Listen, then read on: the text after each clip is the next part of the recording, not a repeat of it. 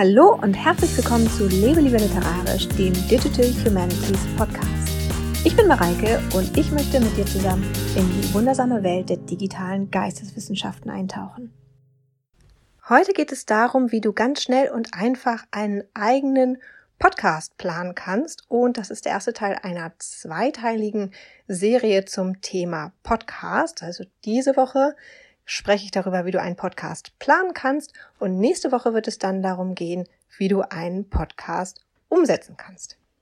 Mann, Mann, Mann, ich muss ja sagen, wir machen gerade im Moment eine ganz besondere Zeit durch. Und ich muss auch ehrlich gestehen, dass diese ganze Corona-Krise, in der wir uns gerade befinden, mich zunächst mal in so eine Art Schockstarre versetzt hat, in der ich genau 0,0 produktiv war. Deswegen auch die längere Podcast-Folge. Aber so langsam kommt meine Produktivität zurück. So langsam habe ich wieder Lust aufs Podcasten und was zu machen. Und gleichzeitig habe ich auch das Gefühl, dass das Thema Podcasten jetzt gerade einen enormen Aufschwung erfährt. Also viele, viele, viele stehen vor der Idee, einen Podcast machen zu wollen. Viele beschäftigen sich damit, vielleicht auch den Podcast in ihrer digitalen Lehre, vielleicht in der Hochschullehre einzusetzen. Und darum wird es jetzt eben diese Doppelfolge geben darüber, wie du einen Podcast planst. Und das Ganze kommt auch noch für mich persönlich so ein bisschen zu einem Zeitpunkt, zu dem das ganz gut passt, denn der erste Geburtstag dieses Podcasts steht quasi unmittelbar bevor. Ich habe im Mai letzten Jahres die allererste Folge eingesprochen und veröffentlicht. Und jetzt kann ich quasi die Erfahrung dieses ersten Jahres Podcasten mit euch teilen und genau das möchte ich tun. Wenn du diesen Podcast schon länger hörst oder auch meinen Blog lebelieberliterarisch.de schon öfter gelesen hast und dort dir die Blogtipps angeguckt hast, dann weißt du, dass ich eine große Verfechterin des geplanten Bloggens bin und was für das Bloggen gilt, gilt für mich genauso für das Podcasten. Ich bin der Meinung, wenn man einfach nur planlos drauf losschreibt oder in diesem Fall dann eben spricht, dann geht einem schnell die Puste aus, dann hat man schnell keine Lust mehr. Und ganz offen gesagt, es ist ja so, dass dieser Tage Podcasts aus dem Boden schießen werden wie Unkraut. Also ich habe das ja eingangs schon gesagt, wir sind in einer besonderen Zeit. Viele überlegen sich auch für ihre digitale Lehre vielleicht Podcasts einzusetzen oder möchten endlich die Idee, einen eigenen Podcast zu verwirklichen, umsetzen, die sie schon lange gehabt haben. Und das Format wird immer beliebter und deswegen wird es auch mehr und mehr Podcasts geben. Und die meisten davon werden ungeplant loslegen und den meisten davon wird die Puste ausgehen. Und wenn du dich von dieser Masse abheben möchtest, dann brauchst du eben als allererstes eine Strategie, die dich trägt. Und für mich sind so die drei wichtigsten Fragen zu Beginn eines Podcasts. Erstens, worüber möchtest du podcasten? Also das Thema deines Podcasts ist natürlich wichtig. Zweitens, wie häufig möchtest du podcasten? Und drittens, für wen möchtest du podcasten? Also was ist deine Zielgruppe. Und übrigens brauchst du dir diese Fragen jetzt nicht zu notieren. Es gibt natürlich wie immer die ganze Folge nochmal als ausgeschriebenen Blogpost auf lebelieberliterarisch.de. Und dort gibt es heute aber auch etwas Besonderes, nämlich ein Freebie, ein kleines Materialpaket, in das ich dir so ein paar Arbeitsblätter und auch einen Redaktionsplan fürs Podcasten gelegt habe zum Download. Also das kannst du dir da kostenlos downloaden und eben dazu nutzen, deinen Podcast zu planen. Was viele gar nicht wissen, wenn sie mit dem Podcasten starten wollen, ist, dass man einen Podcast nicht unbedingt so über diese handelsüblichen Hosting-Pakete äh, hosten lassen kann. Also diese Pakete, die man so für äh, Websites klassischerweise hat, weil nämlich die Audiodateien sehr viel Speicherplatz erfordern und die ganz schnell dann eben deine Website-Leistung ähm, herunterfahren und verlangsamen. Und außerdem ballerst du dir damit natürlich auch den Serverplatz, den du da günstig anmieten kannst, sehr schnell zu. Und darum gibt es eben spezielle Podcasting-Hoster. Ich lasse zum Beispiel meinen Podcast bei podcaster.de hosten. Da gibt es so maßgeschneiderte Pakete, die auch, wie ich finde, sehr, sehr preiswert sind, sowohl für Einsteiger als auch für Fortgeschrittene. Und außerdem ist es eben auch ein deutscher Anbieter, das heißt, die Server stehen hier im Lande und entsprechen damit auch den DSGVO Sicherheitsbestimmungen, was hier in der EU ja auch immer sehr, sehr wichtig ist. Und da kannst du übrigens auch ganz einfach einen Auftragsdatenverarbeitungsvertrag abschließen, den sogenannten AV-Vertrag, den du auf jeden Fall brauchst fürs Podcasten. Das ist obligatorisch. Ähm, das geht aber auch ziemlich einfach bei denen. Das kannst du dir da einfach downloaden, also ähm, personifizieren natürlich. Personifizieren, sagt man das so? Also du kannst da eben deine persönlichen Daten zu eingeben und dann kannst du das personalisieren. Jetzt habe ich das Wort. Also du kannst es da personalisieren und dir ganz einfach runterladen. Aber es gibt natürlich auch andere Podcast-Services, mit denen ich jetzt selber keine Erfahrung gemacht habe, aber einfach um noch mal ein paar zu nennen, sind das zum Beispiel äh, Podigy oder Libsyn.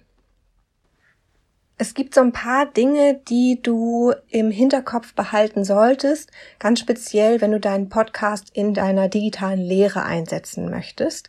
Der Nachteil beim Podcasten, also da, auch dadurch, dass du eben spezielle Podcasting Hosting Services brauchst, ist, dass eben nicht du dafür verantwortlich bist, welche Plugins genutzt werden, welche Daten erhoben werden, so wie bei einer Webseite, wo du 100% die Kontrolle darüber hast, sondern das liegt eben der Hosting Service fest. Deswegen brauchst du auch unbedingt diesen Auftragsdatenverarbeitungsvertrag, damit du weißt, was eigentlich überhaupt für Daten erhoben werden und was mit denen passiert.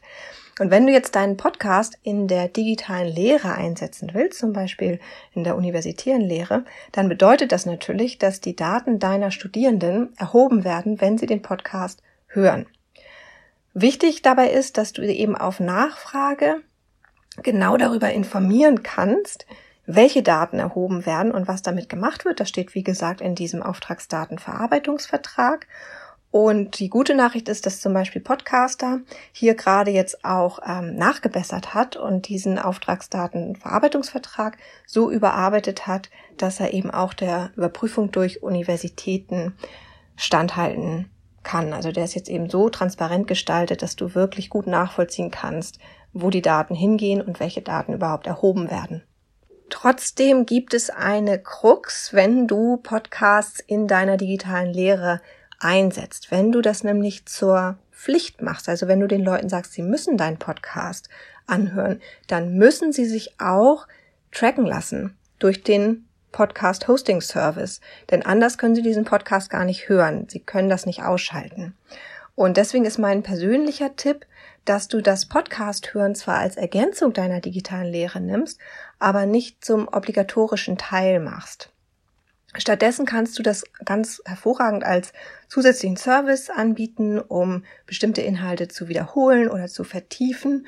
Und auf diese Weise fühlen die, die Studierenden dann eben nicht gezwungen, die Podcast-Folgen aufzurufen und damit eben auch einen Teil ihrer persönlichen Daten an dich und deinen Hosting-Service weiterzugeben. Und hier empfehle ich dir auch 100% transparent zu sein und dass deinen Seminarteilnehmern und Seminarteilnehmerinnen auch ruhig so darzustellen und so zu sagen, dass es eben ein zusätzlicher Service ist, dass sie, wenn sie es nutzen, getrackt werden, dass bestimmte persönliche Daten erfasst werden, dass sie sich das durchlesen sollen, welche Daten das sind und ähm, dass sie das eben nicht machen müssen. Nehmen wir mal an, du hast das jetzt alles gemacht, also du hast deinen Hosting-Service gefunden, du hast dich da angemeldet. Jetzt möchtest du deinen Podcast dort anlegen. Dann brauchst du als allererstes drei Dinge nämlich einen Namen für deinen Podcast, ein Logo und eine Beschreibung. Den Namen solltest du am besten so wählen, dass er nicht nur zu deiner momentanen Situation passt. Also nicht nur, wenn du jetzt das zum Beispiel für ein Seminar nutzen möchtest, dass es eben nicht nur zum Seminartitel passt. Denn es könnte ja sein, dass du jetzt beim Podcasten total auf den Geschmack kommst und dass du diesen Kanal dann viel langfristiger nutzen möchtest, als du das jetzt denkst. Dann ist es immer ungünstig, den Namen zu ändern, auch äh, aufgrund von Suchmaschinenoptimierung und so weiter. Also ähm, da ist es immer gut, wenn du dann eben bei dem Namen bleibst und nicht einfach irgendwie was Neues entwirfst. Also wenn du jetzt den Namen so planst, dass du ihn auch weiter nutzen kannst, dann hast du eben am Ende gewonnen, wenn du den Podcast weiter nutzen möchtest. Wenn nicht, ist es auch egal, dann stellst du das Angebot eben ein und es macht ja trotzdem nichts. Es könnte ja auch sein, dass das Podcasten deine Lehre jetzt so sinnvoll ergänzt, dass du das auch für weitere Seminare nutzen möchtest. Also auch das solltest du vielleicht bei der thematischen Benennung deines Podcasts so ein bisschen im Hinterkopf behalten, dass du irgendwie so einen generischen Titel suchst, der eben sowohl deine Zielgruppe mit einbezieht, als auch die Suchmaschinenoptimierung, also so, dass man eben gleich weiß, worum es eigentlich geht bei deinem Podcast. Das ist eigentlich immer gut, sowohl für diejenigen, die sich das anhören möchten, als eben auch für die Suchmaschinen. Und natürlich findest du zu diesem Thema auch etwas im Downloadmaterial, den du, wie gesagt, auf lebelieberliterarisch.de auf dem Blogartikel zu dieser Folge findest. Also da kannst du dir, wie gesagt, Materialien downloaden, um deinen Podcast vorzubereiten. Und da wird natürlich auch was zum Thema Namensfindung dabei sein. Wenn du den Namen hast, brauchst du als nächstes ein Logo. Dazu kann ich dir einen Tooltip geben und das ist Canva. Du entwirfst das Logo am besten einfach mit Canva. Das ist wirklich ein großartiges Tool. Canva.com. Da gibt es ganz viele Vorlagen, die sind professionell designt und haben tolle Farbschemata, die da umgesetzt sind. Die sehen gut aus, die kannst du einfach frei nutzen, also die meisten jedenfalls. Und damit bist du eben ganz professionell und schnell dabei. Und dann brauchst du ja nur noch die Beschreibung, also dann hast du ja Namen und Logo und dann brauchst du eigentlich nur noch die Beschreibung, um deinen äh, Podcast beim Hosting-Service anzulegen. Und die ergibt sich im Prinzip aus deinen Überlegungen zu den Inhalten, zu deiner Zielgruppe und zum Veröffentlichungsrhythmus. Aber auch da findest du eine Vorlage in meinem Material-Download auf lebelieberliterarisch.de. Übrigens die genaue ähm, Seite, der, den genauen Link des Artikels verlinke ich dir natürlich auch nochmal hier in den Show Notes.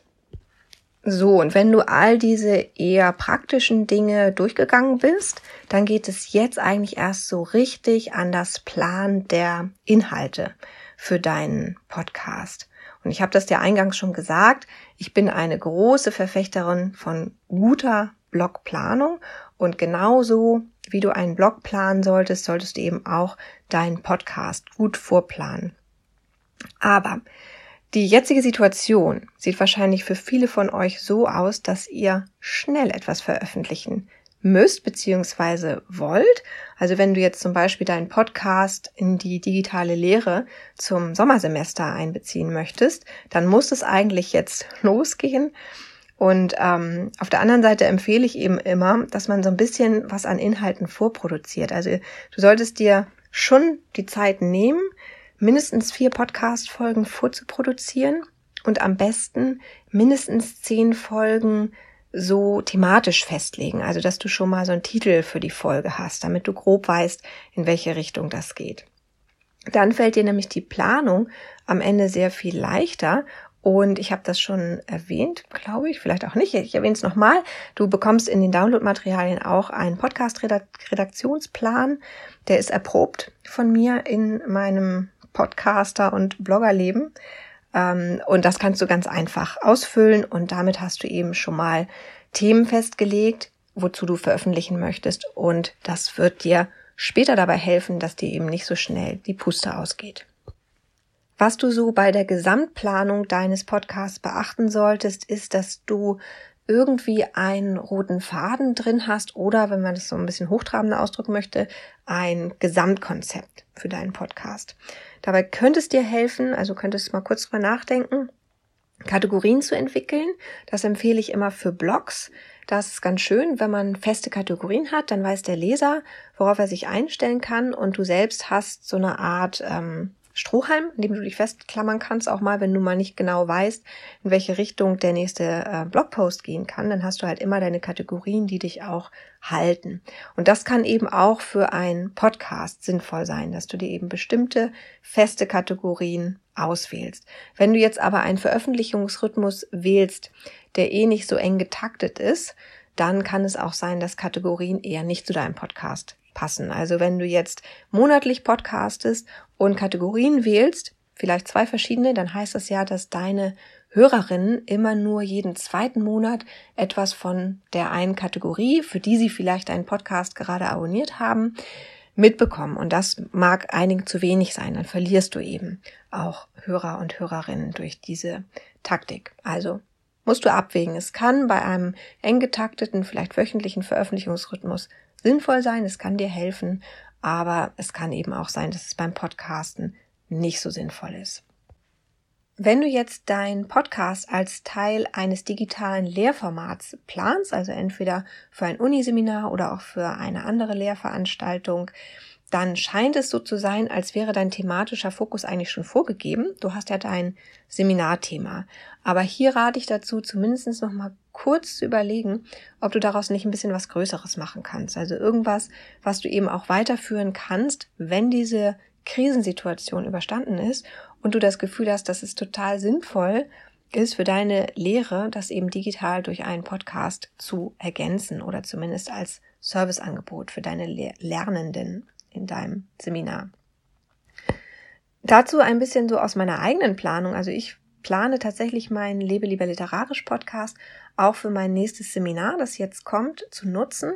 Das ist ein Seminar zum Thema Einführung in das Studium der neueren deutschen Literaturwissenschaft. Das passt also hervorragend in mein Gesamtkonzept des literaturwissenschaftlichen Podcasts. Aber die Inhalte von meinem Blog und von meinem Podcast sind vom Stil her eben eher so ein bisschen kolumnistisch, vielleicht auch manchmal essayistisch. Und dieser Stil soll auch beibehalten werden. Also ich werde jetzt eben nicht meinen Podcast so ummünzen, dass wir hier tatsächlich ein didaktisches, äh, pädagogisches Format haben. Und ich glaube, dass das auch gut ist, denn ich habe das Gefühl, dass auf diese Weise eben einerseits der Podcast von meiner digitalen Lehre, also ich muss jetzt mein Seminar eben auch zumindest zu Beginn digital durchführen, profitieren kann. Und auf der anderen Seite habe ich aber auch das Gefühl, dass die Lehre dadurch eine qualitative Ergänzung erfahren kann, weil es eben mal ein etwas informelleres Vermittlungsformat ist, etwas anderes, was man zumindest einmal austesten kann.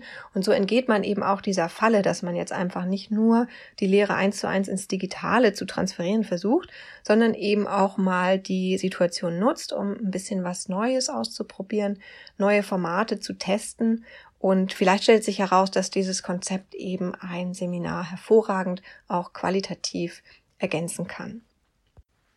Was du auf jeden Fall bedenken solltest, bevor du einen Podcast startest, ist, wie du deine Podcast-Folgen letztendlich vermarktest.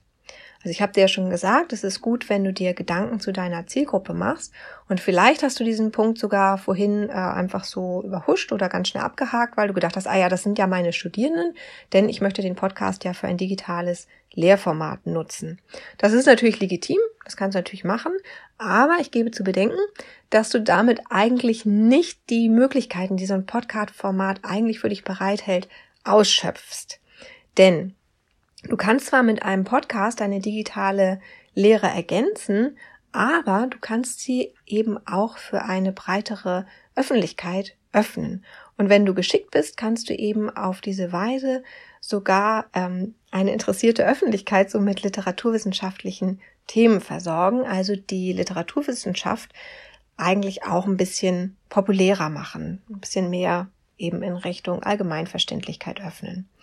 Und wenn du jetzt vielleicht sogar schon äh, aktiv bist in den sozialen Medien, dann kannst du natürlich wunderbar deine Kanäle nutzen, um deinen Podcast zu bewerben. Also für die Wissenschaftskommunikation eignet sich am besten das soziale Medium Twitter. Und vielleicht möchtest du auch noch zusätzlich eine Facebook-Seite für deinen Podcast anlegen.